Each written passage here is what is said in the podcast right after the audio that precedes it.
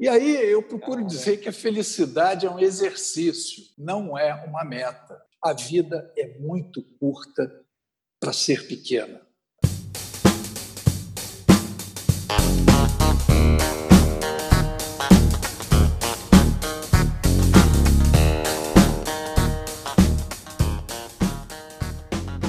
Seja bem-vindo ao EnconstruCast, o podcast do Enconstrução. Meu nome é Hernani Júnior e eu estarei aqui com você semanalmente para compartilhar dicas, histórias, insights, aprendizados e a construção de alguém que ainda está no caminho do sucesso. Porque eu ainda não cheguei lá, mas vou chegar e quero você lá no topo, junto comigo. Bora construir?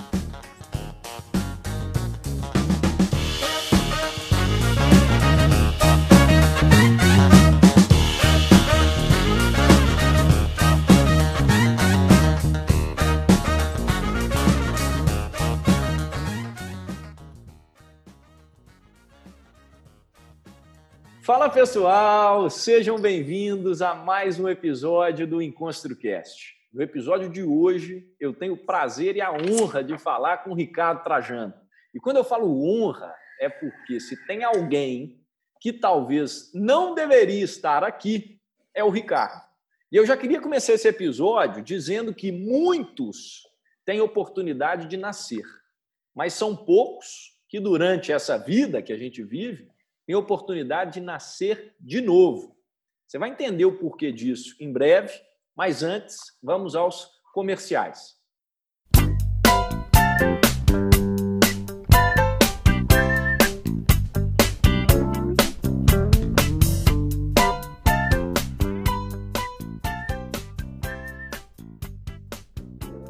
Esse episódio é um oferecimento de The News, o novo braço aqui do Construção, em que você recebe diariamente, direto no seu e-mail favorito, as melhores notícias e atualidades sobre o mundo, Brasil, mercado financeiro e tecnologia. É literalmente tudo o que você precisa saber para começar bem o seu dia, de preferência com uma boa xícara de café sem açúcar ao seu lado. É objetivo, é direto, é divertido e é relevante. The News, sua newsletter do Em Construção.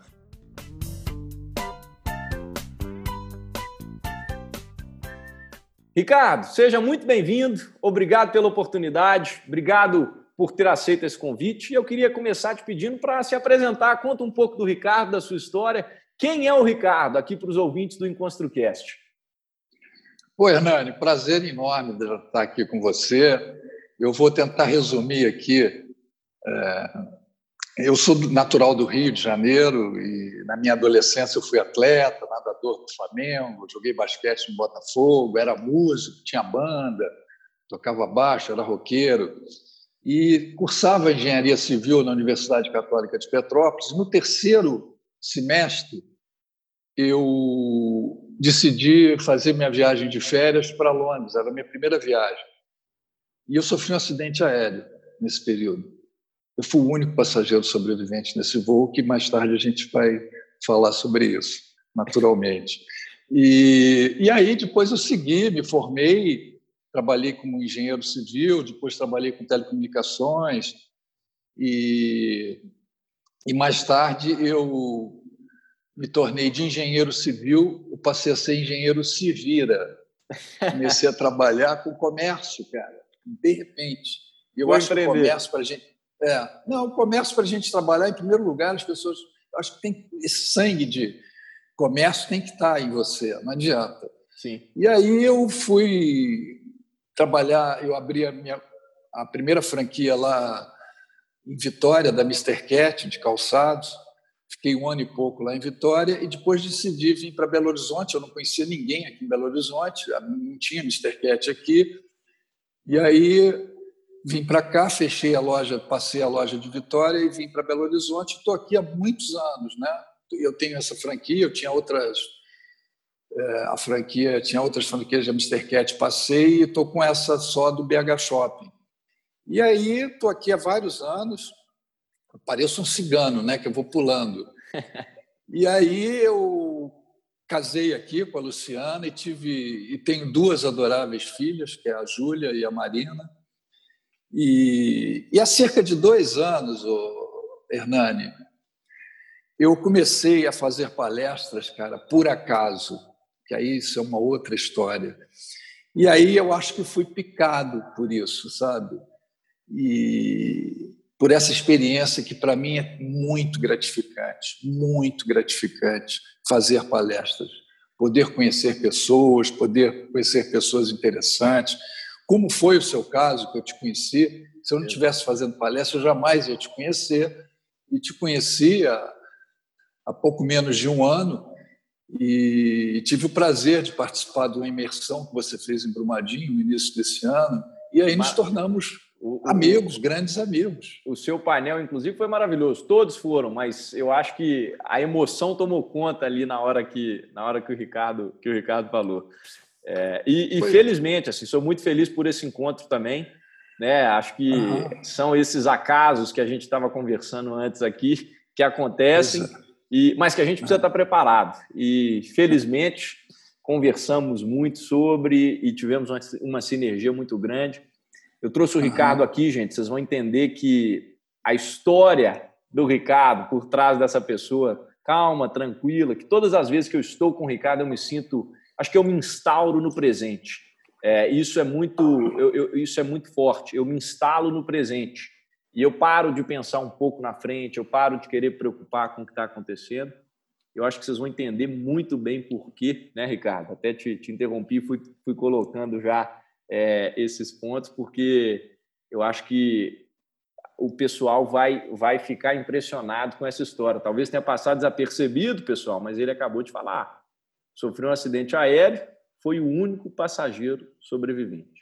Ricardo, fala um pouquinho para a gente sobre, sobre o, que, que, foi isso. Né? E, e só para o pessoal imaginar, a, qual a probabilidade disso acontecer, né? de você estar aqui, e fala um pouquinho desse acidente para a gente e, e, a, gente, a gente possa entender um pouquinho o que, que é, o que, que você passou.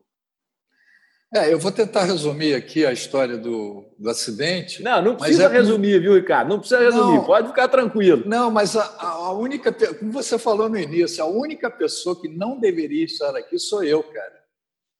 Tinha um comunicado, na época desse acidente, tinha um comunicado no mural da minha faculdade com uma tarja preta falando assim: comunicamos o falecimento do aluno Ricardo Trajano no desastre aéreo da Varig, ocorrido em Paris, é, no último dia 11, no último dia 11 de julho passado, e esse comunicado estava lá pregado no mural. E aí, ah, a primeira notícia, na verdade, é que não havia nenhum passageiro sobrevivente nesse voo. Era um Boeing, era um Boeing 707 da Varig, que partiu do Rio de Janeiro e faria uma escala em Paris e chegaria ao seu destino, que era Londres.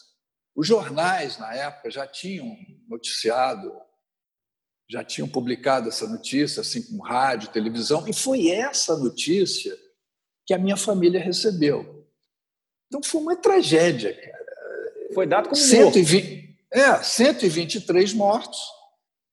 E, e era desesperador, porque meu pai já estava encomendando o meu sepultamento e minha mãe, por motivos não racionais, não acreditava. Mesmo então, com o comunicado e toda a mídia falando, sua mãe não acreditava.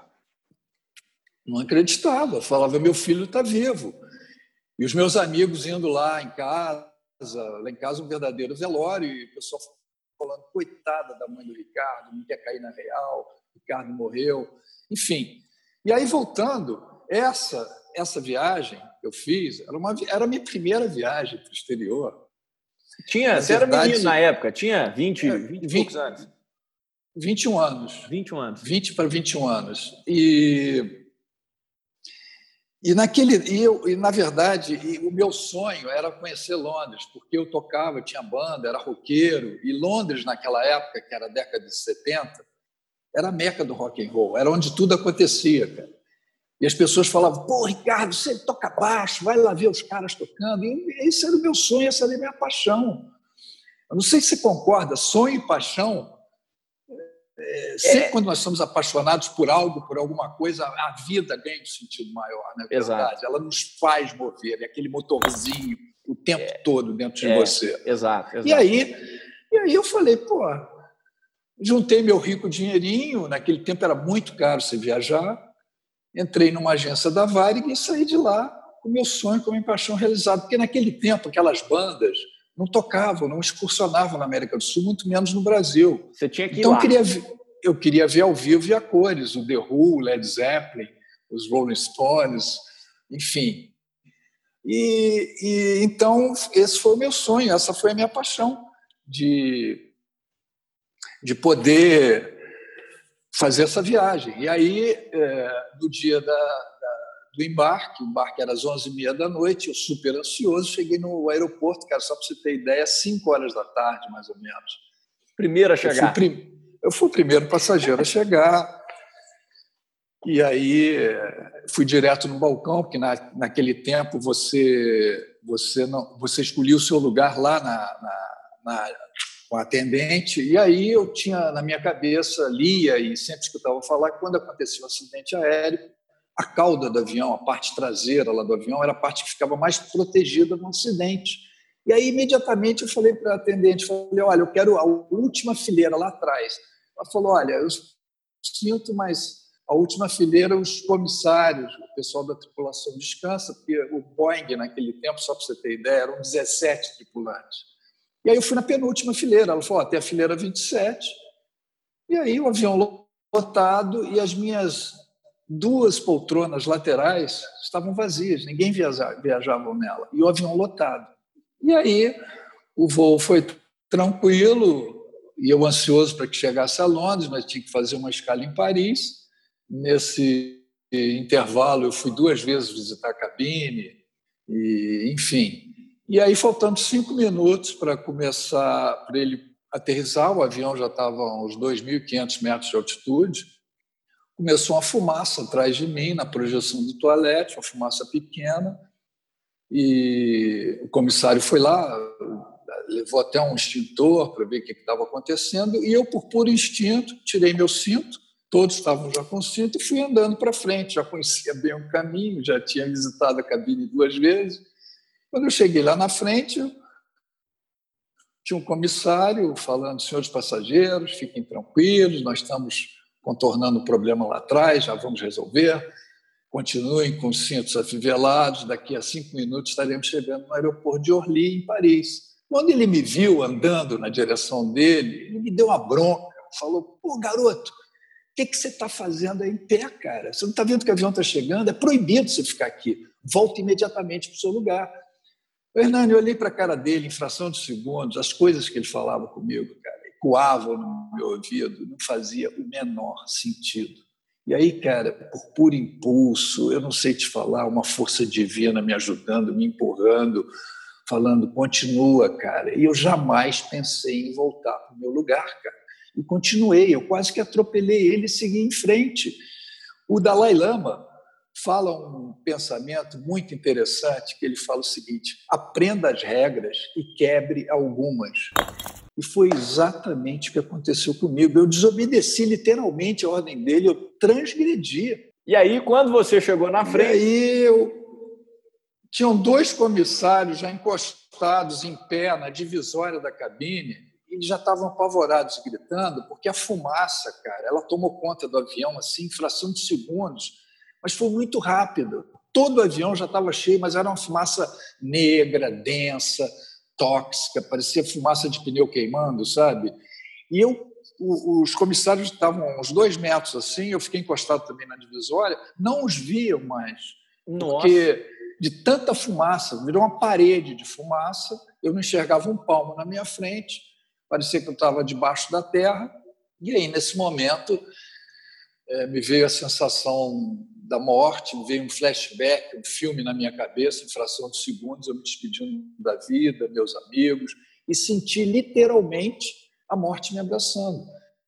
E aí o avião teve que perder muita altura, os comandantes, os pilotos e o copiloto, o piloto e o copiloto, estavam procurando um lugar para eles fazerem um pouso de emergência, porque o avião, provavelmente, se eles continuassem, embora faltasse só cinco minutos, o avião poderia explodir no ar.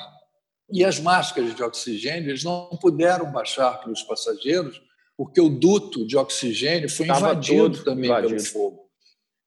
Aí virou um maçarico, você imagina, fogo com oxigênio. E aí ele foi inclinando, inclinando, a minha sensação que ele ia embicar de, na terra e espatifar. Nossa. Eu não consegui mais ficar em pé, me apoiei, caí de bruços, e aí ele conseguiu fazer um pouso forçado numa plantação de cebolas, por incrível que pareça, pegou várias árvores, um barulho ensurdecedor, e assim que ele parou, ele, o teto do avião todo, aquela fuselagem toda, foi caindo aquelas placas em cima das pessoas, carbonizando as pessoas, e uma placa grande caiu nas minhas costas, só que eu já estava desacordado. E o avião e chegou a pegar 10 fogo, não? minutos lá até os bombeiros. Total. Fogo, fogo e o teto todo caindo em chamas, caindo em chamas, e os bombeiros chegaram 10 minutos depois, eu ainda fiquei dentro daquela fornalha ali uns 10 minutos. A sorte que eu, quando caí, e a porta, eles abriram, a porta que as pessoas saem lá na frente estava aberta, e o meu corpo era o primeiro corpo que estava ali estirado na porta. E atrás de mim tinham vários comissários mortos. Quando os bombeiros colocaram a escada, viram o primeiro corpo que era o meu, o bombeiro viu que eu estava respirando, me colocaram no helicóptero e eu cheguei no hospital sem roupa. E aí tem um detalhe interessante que quando eu cheguei lá sem roupa, o meu porte físico era muito parecido com o comissário, que era o Sérgio Balbino. Então eu era o comissário Sérgio Balbino e o Ricardo estava morto. E aí eu fiquei 30 horas em coma, e nesse período que eu fiquei em coma, eu pedi uma folha de papel, uma caneta e com uma letra tremida, com muita dificuldade, como se fosse uma letra de criança, eu, na verdade, eu escrevi o nome do meu pai, telefone, endereço. Eu psicografei esse bilhete, eu estava em coma. E as, as, pessoas pegaram o bilhete, foram na lista de tripulantes, Ricardo Trajano, não achava o meu nome, foram na lista de passageiros, quando de repente vê meu nome lá, Ricardo Trajano, o pessoal desesperou, falou, mas como? Como que esse cara é passageiro? Estava lá na frente, junto com os comissários, todos os passageiros mortos lá nas poltronas, sentados.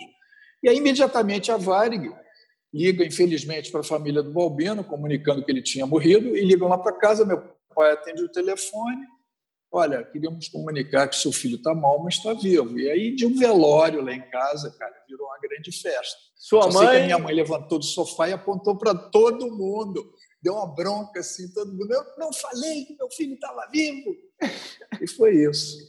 que barato, incrível, incrível. E é, como, como deve ter é, essa sensação do pessoal recebendo essa notícia? Isso eu acho que isso é inexplicável. Quem estava quem tava presente, sua família, assim, isso deve ter sido uma coisa. É uma sensação que ninguém, acho que ninguém, ninguém deve imaginar como é que pode ser algo nesse sentido. E, Ricardo, Passando da história, que é incrível e fenomenal, eu, eu, eu, gostaria de saber mínimos detalhes aqui, eu acho que os ouvintes também, mas aí para isso a gente uhum. tem que falar, eu quero te aproveitar aqui para a gente pegar as, as, lições de vida. O acidente, você tem foto no Google, né? Tá tudo registrado. Gente, as pessoas conseguem, tem livros, histórias sobre isso. Mas o que eu queria focar aqui, uhum. Ricardo, é o seguinte, né? Quais as lições, melhor dizendo, você vê desse sobreviver? Como é que foi isso? O como que o Ricardo passou a enxergar depois? Fala um pouquinho para a gente sobre isso, que eu acho que, que esse, esse prazer, essa honra que eu estou tendo aqui, que os ouvintes também de escutar uma pessoa falando sobre isso, que viu essa sensação da morte, é, eu acho que isso é, é, é, é muito engrandecedor. Quais as lições de sobreviver, Ricardo, dessa experiência? pessoas comentam muito isso comigo. É, os valores de vida, você querendo ou não, você muda os seus valores de vida. É, não é que você começa a dar mais valor a cada minuto que você vive, nos seus relacionamentos, em tudo que você faz. E, e, e esse, essa experiência começou lá desde o hospital, sabe, Hernani? E eu fiquei, eu fiquei três meses no hospital internado. Dois meses eu fiquei no CTI em Paris. E um mês eu fiquei no Brasil. E, e, e quando eu cheguei no hospital, é, as pessoas não me davam uma semana de vida. Eu fiquei Faço sabendo ideia. isso pulmão, depois. Seu pulmão deveria é. estar. É, a, a radiografia do meu pulmão era como se fosse um atestado de óbito. As pessoas olhavam, falavam quando que esse cara morreu. Eu estava muito mal, muito mal fisicamente. E fora a queimadura, que eu tinha uma queimadura grande atrás, os médicos preocupados, porque podia uma queimadura de terceiro grau profunda e podia atingir os rins e com isso infeccionaria eu não teria muito tempo de sobrevida. Mas desde os primeiros dias de internação, Hernani, eu já bem debilitado, eu procurava extrair daquele ambiente que era um CTI, uma UTI, as coisas que é um, que, é um, que é um um ambiente pesado, né, conturbado, mas eu procurava aproveitar as coisas boas que me rodeavam, que eram coisas aparentemente banais, mas sempre carregadas de um otimismo, de uma energia, cara, que me alimentavam, que me davam forças para lutar pela vida, parecia estar próxima do fim, sabe? E essas coisas que eu falo aparentemente banais eram coisas tipo a enfermeira, meus pais foram para lá, a Varig me enviou as passagens para eles, foram imediatamente para lá, só que eles não podiam entrar no CTI. E eles escreviam para mim todos os dias cartazes com caneta pilô, com frases escritas com caneta pilô, e a enfermeira entrava no CTI e mostrava essas cartazes para mim todos os dias, cara. Eram frases tipo assim: "Vamos lá, Ricardo! Força, Ricardo! Ricardo, você vai sair dessa! frases bobas, né? Eu estou falando aqui para você agora, mas para mim, ali naquele momento, cara, eram frases tão carregadas, mas tão cheias de energia, de esperança, de fé. Cara, eu ficava esperando aquilo todo santo dia. Cadê a enfermeira? Eram quatro e meia da tarde, eu ficava procurando a enfermeira para ver a hora que ela chegava com uma frase dessa para mim.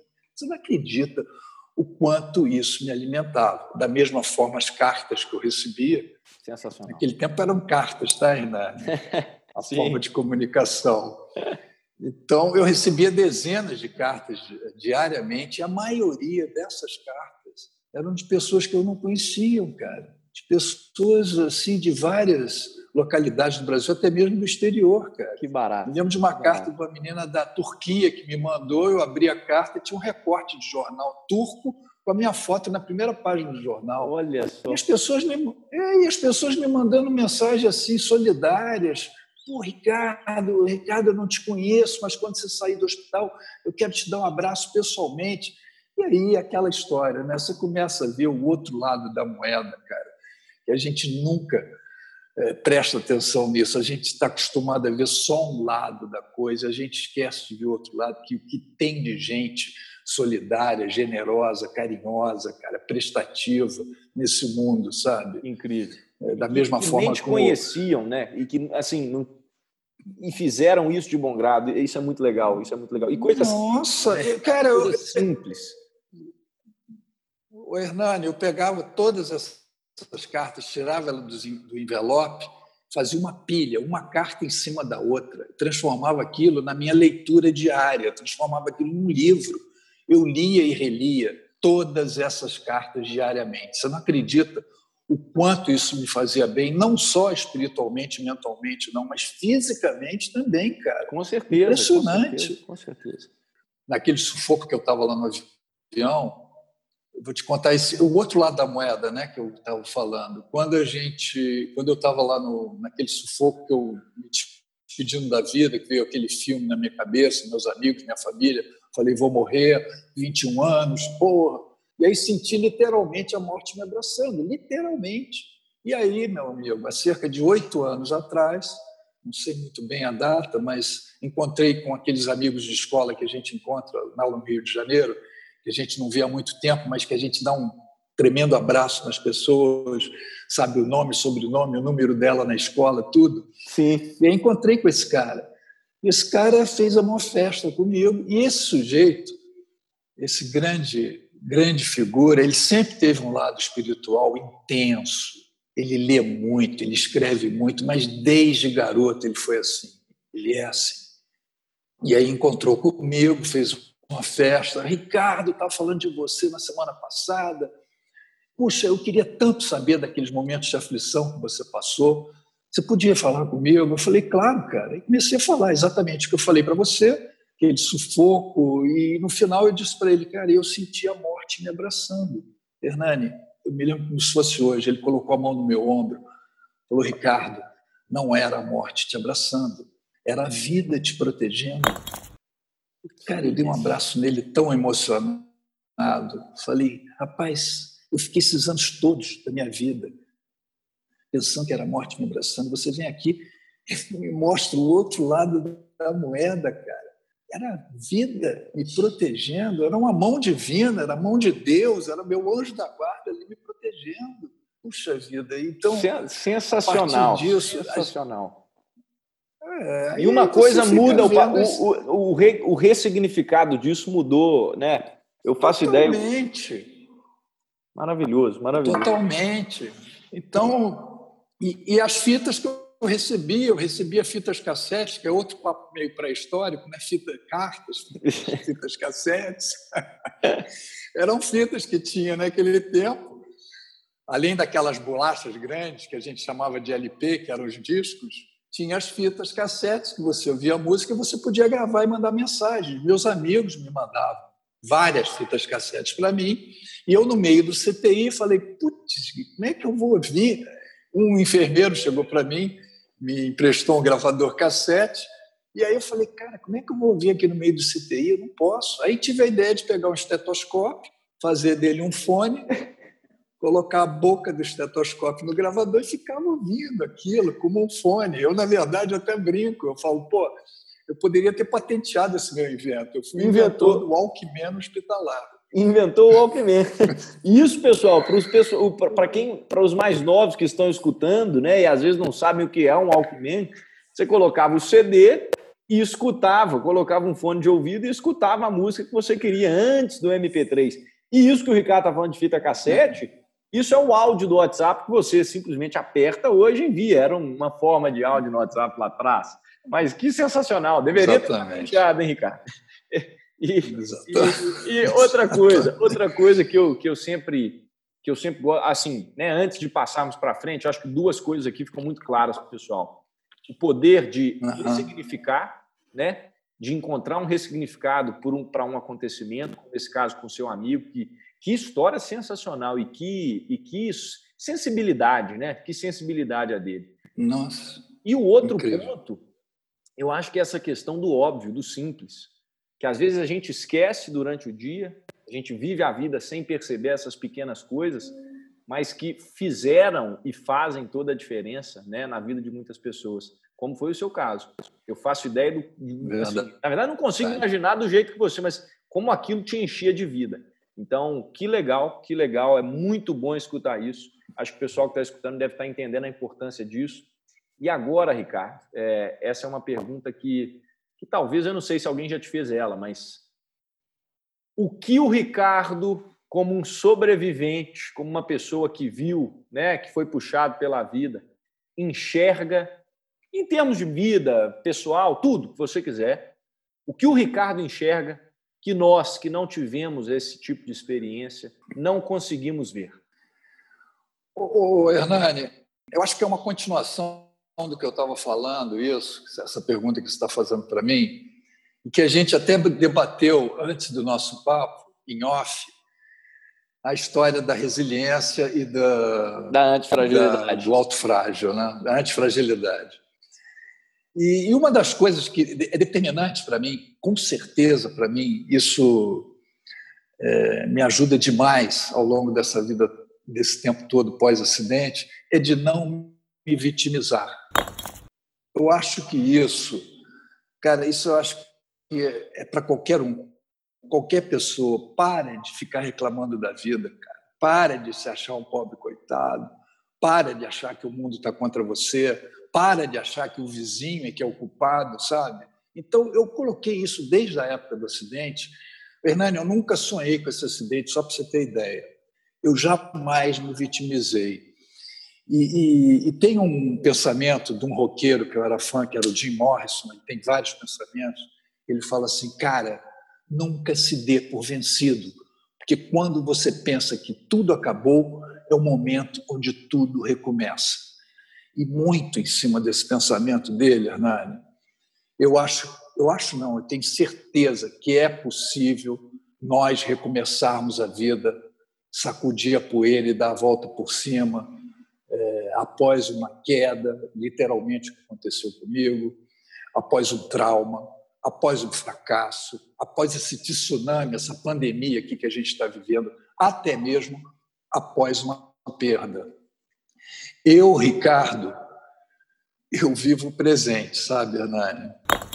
É, é, depois tem aquela história que as pessoas falam que depois eu te ligo, depois eu falo, depois eu mudo, depois eu faço. Deixamos tudo para depois, como se depois fosse melhor, né? Porque não, esquece, não entendemos, mas não entendemos que depois o café esfria, depois a prioridade muda, depois o encanto se perde, depois o cedo se transforma em tarde, depois as promessas são esquecidas, depois os filhos crescem, depois a gente envelhece e depois a vida acaba.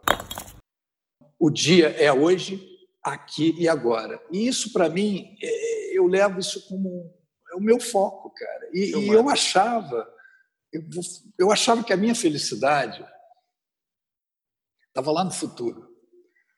Estava de mãos dadas com o futuro eu e para mim era, era um contrassenso essa história, porque eu vivo o presente e o meu futuro e a minha felicidade está lá na frente. Como é que vai ser, cara? Como é que vai ser? Eu, como é que eu vou ser feliz aqui agora? Então me perguntava demais. Eu sei que não existe uma fórmula para felicidade, não existe. Nós somos únicos, cada um de nós, né? Eu sei também que ninguém pode ser feliz o tempo todo. Ninguém. Se existe alguma pessoa assim, levanta o dedo e fala: Eu sou feliz o tempo todo. Você me desculpa, mas essa pessoa é uma tonta. Porque. Mas se eu tivesse essa felicidade, vamos dizer uma hipótese que eu tivesse essa felicidade como algo contínuo. Ô Hernani, eu jamais ia perceber essa tal da felicidade se eu tivesse isso o tempo todo na minha vida. Jamais. E aí nós ficamos esperando sempre por uma estação para sermos felizes. E essa estação é como se fosse uma estação de trem. Para cada estação a gente dá um nome. Eu vou dar um nome aqui rapidamente. É, quando eu crescer é uma estação, quando eu me formar, quando eu casar, quando eu tiver filhos, quando eu tiver algum dinheiro, quando eu ficar mais velho, mas a gente pode colocar aí no meio dessas estações dezenas de outras estações, que eu acho que cada um tem as suas estações de vida. Então você pode inserir aí quantas estações você quiser, quantas você quiser, mas aí a gente fica sempre transferindo essa felicidade, essas estações, para uma próxima estação, cara. E essa estação nunca, você nunca vai descer desse trem Nunca. E aí passa uma estação, passa outra, você fica empurrando com a barriga e você não sabe se não vai ser feliz em nenhum momento. Em nenhum momento, você não vai gente, descer do trem. A gente não se permite, né? Aproveitar. Não se permite. E aí eu procuro dizer que a felicidade é um exercício, não é uma meta. Olha. E aí, Hernani, eu, eu comecei a perceber que a minha felicidade estava aqui do meu lado, juntinho de mim. Genial. Ela está tá aqui dentro de mim, cara. Ser feliz, Hernani, não é ter uma vida perfeita ou quase que perfeita. Ser feliz, sabe o que é? É você curtir e poder descer em cada estação de trem da nossa vida. Eu acho que isso é o fundamental. É saber que uma, uma vida livre de erros é loucura. Acho que a gente tem que saber que a vida precisa ter acertos e erros é saber que ajudar pessoas nos dá mais felicidade do que ser ajudado. Sim. Relacionamento, para mim, é o primeiro caminho para a felicidade. Felicidade, então, é só questão de ser. Sensacional, Ricardo. Eu não, eu, fica difícil até de falar depois disso, gente. Entrevistando aqui, é, eu estou sendo 100% transparente. Que coisa maravilhosa de escutar. E como a gente passa por isso, né, Ricardo? Eu acho que eu e talvez a maioria dos jovens que estão me escutando aqui, eu mesmo, inclusive, eu ainda não cheguei lá, mas vou chegar. Toda essa história do chegar lá, né? Estou me, me, pegando pensando agora nas estações e pode ter certeza que isso que você acabou de falar mexeu demais comigo, Ricardo. E, e, e eu tenho certeza que os ouvintes também estão de certa forma emocionados depois de ouvir isso, porque a realidade é essa: a gente vive na correria, a gente vive querendo fazer mais, mais, mais, mais, muitas vezes esquecendo de que o prazer está em, na jornada, né, em descer dessa estação. E eu acho que isso que você me proporciona também, sabe, cara? Toda vez que, que eu tô com você, eu acho que eu acho que você tem esse superpoder, viu, meu amigo? Acho que você ganhou isso aí depois do acidente, porque eu consigo me conectar de forma muito rápida, todas as vezes que a gente esteve próximo, e muito tranquila também. Eu sou um cara muito agitado. Quando eu tô com o Ricardo, eu eu abaixo um pouco a minha, a minha energia, a minha vibe, acho que eu me conecto com a essência. E quando eu estou com você, isso acontece. A vida não parece ser tão complicada, né? Eu acho que os ouvintes também estão sentindo isso. E, e uma outra coisa que me chamou a atenção que você falou é sobre se deixar para depois. Ele pode ser muito perigoso, né, Ricardo? Essa vida aqui que a gente vive, Hernani, isso aqui é um grande palco, cara. Cada vez mais eu fico convencido disso. Isso é um grande palco. Nós somos os atores nós representamos nesse palco da vida aqui diariamente. E aí um amigo meu brincou comigo, falou: Ricardo, se você fica falando isso, cara, a vida tinha que ter dois atos, então, um para a gente poder ensaiar, outro para a gente poder interpretar. Eu falei, Zé, concordo com você, mas a cortina ela só se fecha uma vez, cara. O espetáculo termina. A nossa edição é limitada, é limitada. E aí, na época do acidente, o, o Hernani, aquelas coisas aparentemente banais que eu falava, dos cartazes, das cartas que eu recebia, da, da, das fitas cassete que eu via, cara, aquilo era meu combustível de vida. E aí eu cheguei à conclusão de todas essas coisas, volto a repetir, que eram aparentemente banais, eu chego à conclusão que a nossa natureza, você falou em essência, a nossa essência é simples, cara. É simples. Não adianta aquele cara vir para você de dedo em riste, falando assim: Ei, meu amigo, você sabe com quem você está falando? Cara, isso não vale nada. Nos momentos mais difíceis, mais importantes da nossa vida, a simplicidade é tudo. A nossa natureza, a nossa essência é simples. E aí, voltando para o nosso palco da vida, voltando que a, que a gente chega à conclusão que a cortina se fecha uma vez só, o espetáculo termina e a nossa edição é limitada, avisa para esses caras que gostam de apontar o dedo para a gente, eles não levam nada dessa vida, nada, muito menos essa arrogância que eles têm. Ficam tudo, fica tudo aqui, fica tudo aqui. E aí eu escutei uma frase, Hernani, pela primeira vez eu escutei foi através do professor Cortella, sabe? E ele, e ele mesmo diz que essa frase não é dele, é de um, é de um escritor do século XIX, um britânico, que chamava Benjamin de Israel. E ele fala o seguinte: a vida é muito curta para ser pequena. A vida é muito curta para ser pequena. Nós nos apequenamos quando nós temos uma vida fútil, banal, superficial, inútil, morna e descartável. E aí, sabe o que é uma vida morna? Cara, é quando a pessoa acha que está tudo mais ou menos. Tá tudo Ela vai no restaurante. Tá tudo, não, né? não, não é tranquilo, não. Tranquilo é diferente de mais ou menos. É mais ou menos. Ela não tem, ela fica em cima do muro o tempo todo. Isso não é ser tranquilo. Então ela fala assim: ah, aquela comida Pô, cara, e aquela comida que você foi no restaurante, o que, que achou? O que, que você achou? Ah, eu achei mais ou menos. E aquele filme que você viu, que eu achei espetacular, o que, que você achou? Ah, eu achei mais ou menos. E o livro, cara, que você leu outro dia? Ah, eu também achei mais ou menos.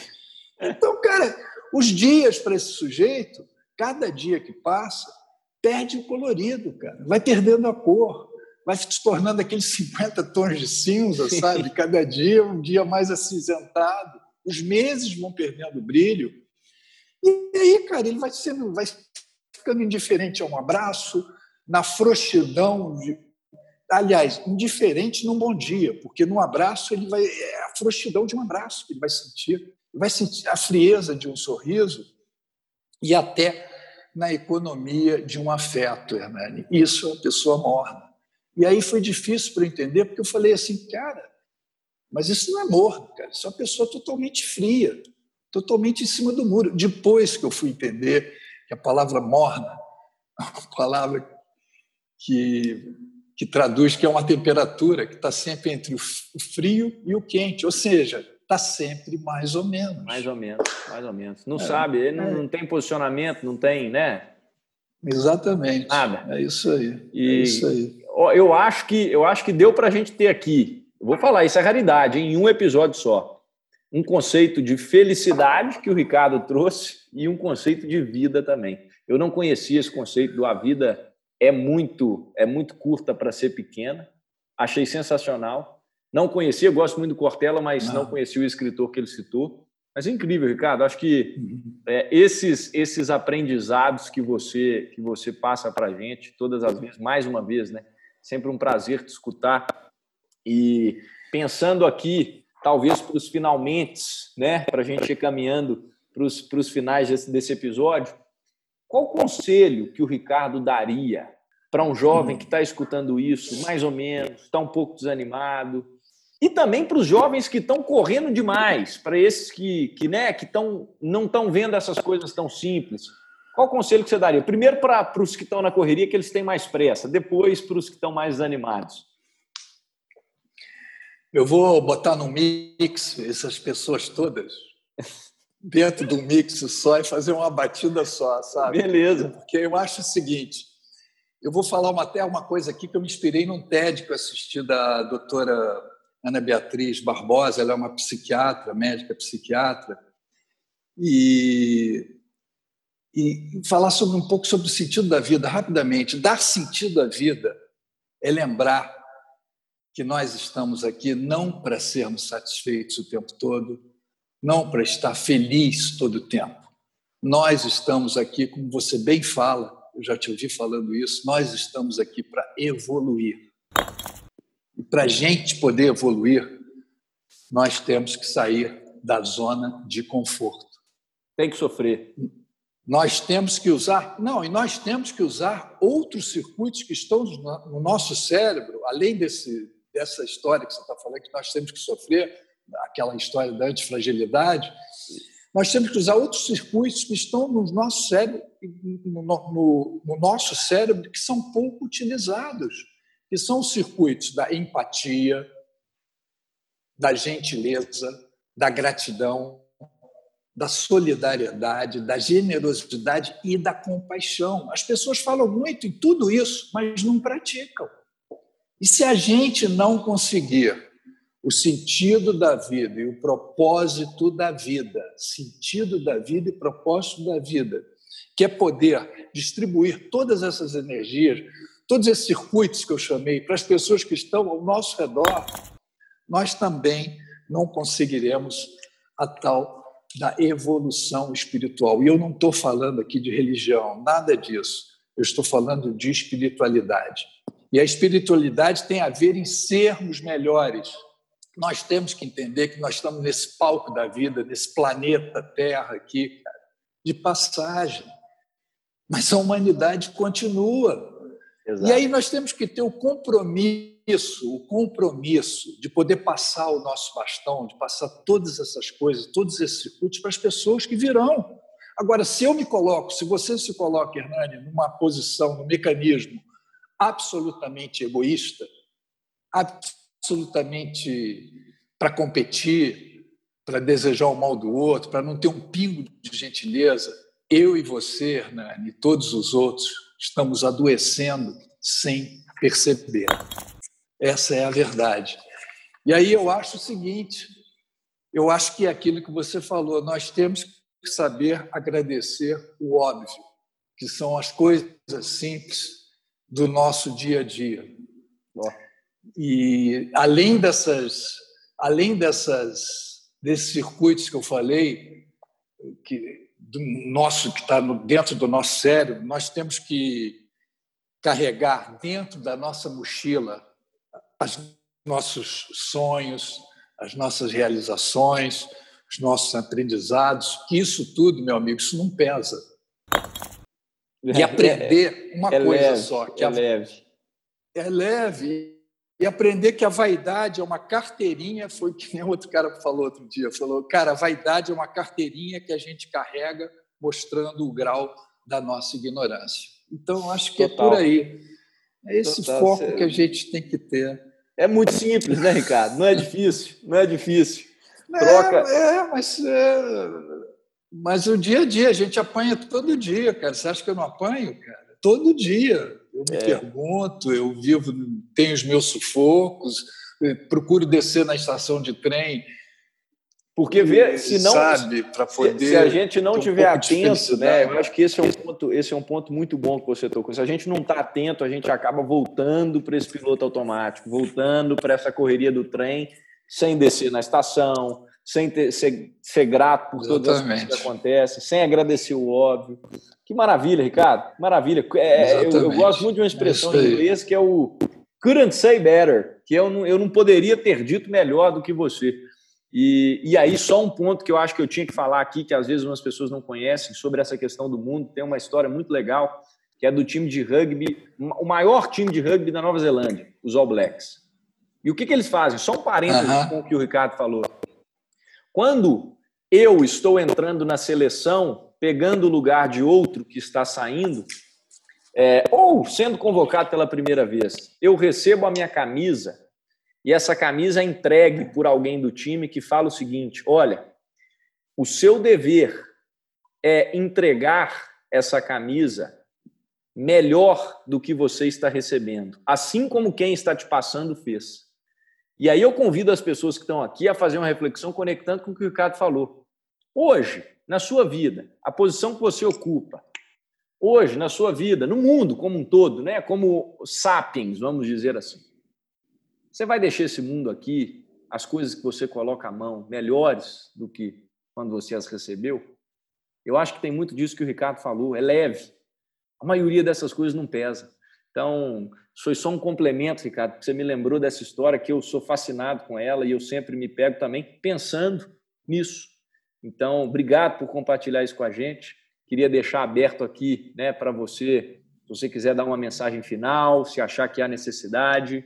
É, caso eu não tenha te perguntado alguma coisa, tem alguma pergunta que eu não te fiz, que às vezes você gostaria de falar. E mais uma vez te agradecer por isso, te falar que é um prazer imenso, que você, para mim, é um grande exemplo de vida, de antifragilidade, né? Como a gente falou, e eu fiquei feliz que você né, tá vendo esse conceito. E uhum.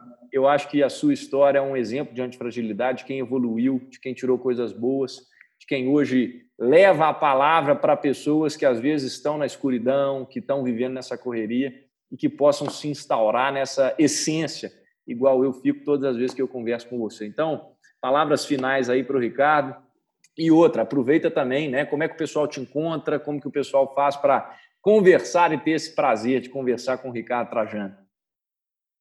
Olha, eu espero que em breve ah, as palestras continuem ao vivo e a cores, né? Porque eu Estou à disposição para as pessoas que tiverem interesse em me contratar para fazer as palestras.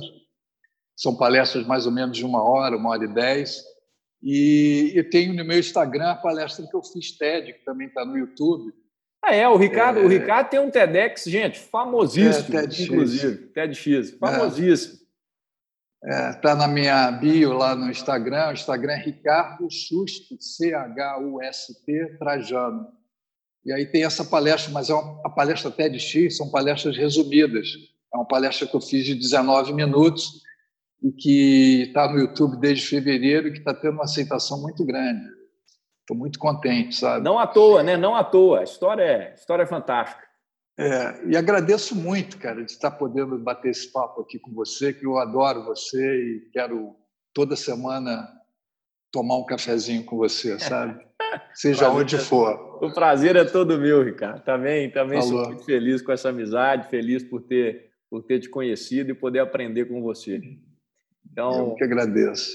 Pessoal, chegamos ao fim. Agradeço a vocês aí pelo tempo, por, por estarem aqui com a gente até esse momento. Obrigado pela sua audiência. Ricardo, mais uma vez, muito obrigado pelo seu tempo. E como eu sempre falo, bora construir, mas agora lembrando que a gente tem que passar pelas estações, né? Porque não basta a gente querer só deixar para lá. Quando, quando, quando? Que episódio, que episódio, senhoras e senhores. Muito obrigado. Um abraço, fui!